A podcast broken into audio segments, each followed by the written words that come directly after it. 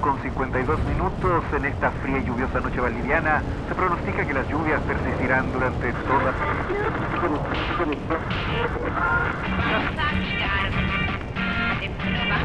La historia de José Guzmán, uno de los miles de camioneros de nuestro país, es la historia de cómo el destino hace sus jugadas para situarnos en un lugar y un momento específico.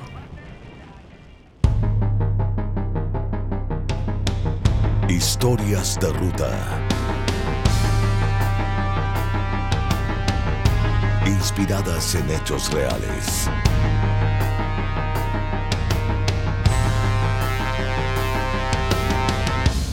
Cuatro AM. Como todo camionero experimentado, José sabía muy bien que durante una lluvia al camino había que tenerle respeto. Sobre todo en el sur de nuestro país, y más aún cuando llevas a tus espaldas una carga de más de dos toneladas.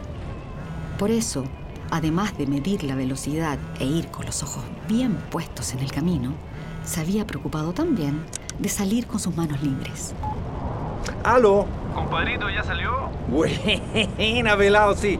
Sí, aquí, en camino ya. Ya, qué bueno. Oiga, lo llamo solamente para recordarle si ve alguna cosa rara en el camino, usted pase de largo nomás, ¿ya? Sí, usted tranquilo, peladito. Porque acuérdese, po. Acuérdese lo que le pasó hace poquito a Ulises.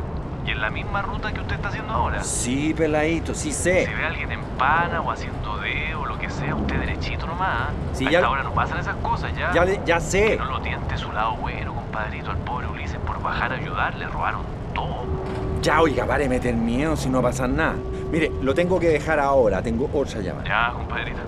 Que tenga buen viaje, ¿eh? Aló. ¿Cómo va mi viejito? Bien, aquí voy. Bien lentito. sí. Pucha, no me gusta que manejís con lluvia, menos de noche. Te dije, no debiste haber hecho el cambio. Nada, no se preocupe, si no va a pasar nada. Va a ver que mañana voy a estar tempranito de vuelta y así a la noche vamos a poder ir donde los carros. Ya bueno, pero maneja con cuidado. Te dejé un termo en la guantera. Linda, mi amor, preciosa, gracias. Vaya a acostarse nomás. Yo la llamo mañana temprano. Un beso, un besito, mi amor. Eso que llegué bien.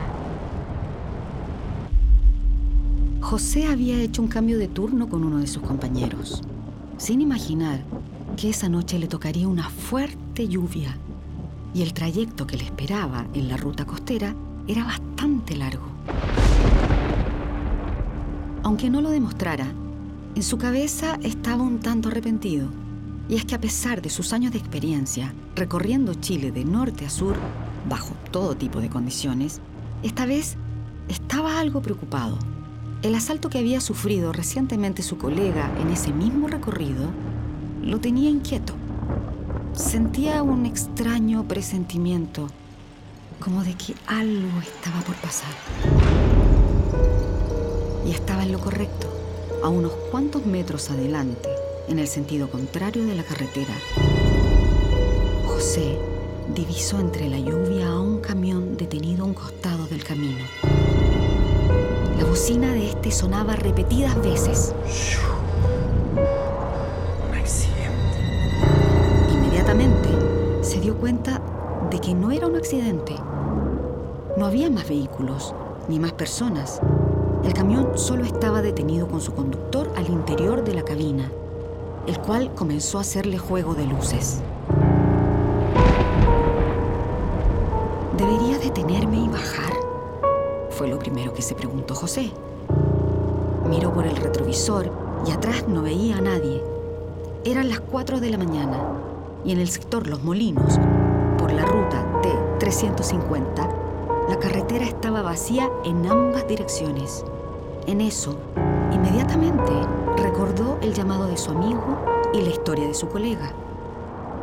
Finalmente, decidió continuar su trayecto.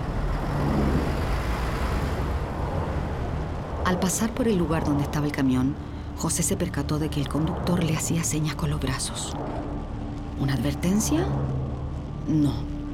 Entre la distancia y la lluvia, la visibilidad era poca, pero a José le pareció ser una clara señal de ayuda. Quizás el colega había sido víctima de un robo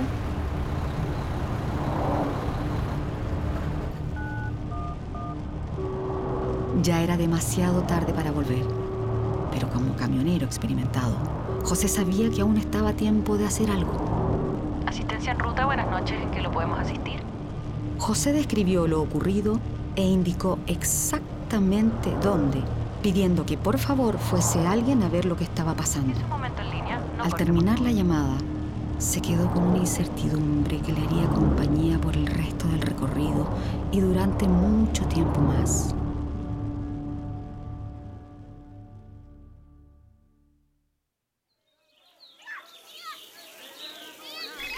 Hasta que un día recibió la llamada de un número desconocido.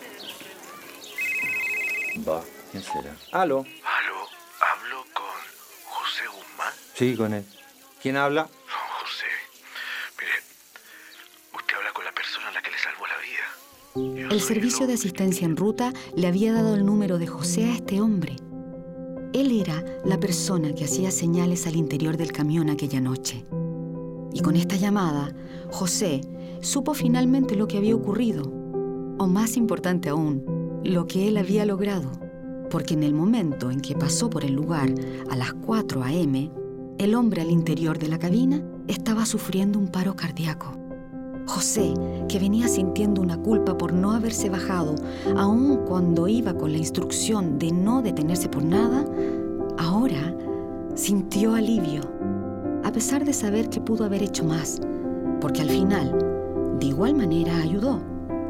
El hombre fue rescatado por el servicio de asistencia al que él llamó. Él, que ni siquiera debió haber estado ahí desde un comienzo, que en un momento lamentó haber hecho el cambio de turno y que pasó días arrepentido por no haber parado, en cuestión de segundos, todos esos pensamientos que lo angustiaban quedaron en el olvido, porque solo importaba una cosa, gracias, oiga. De no ser por usted, don José, yo me habría muerto.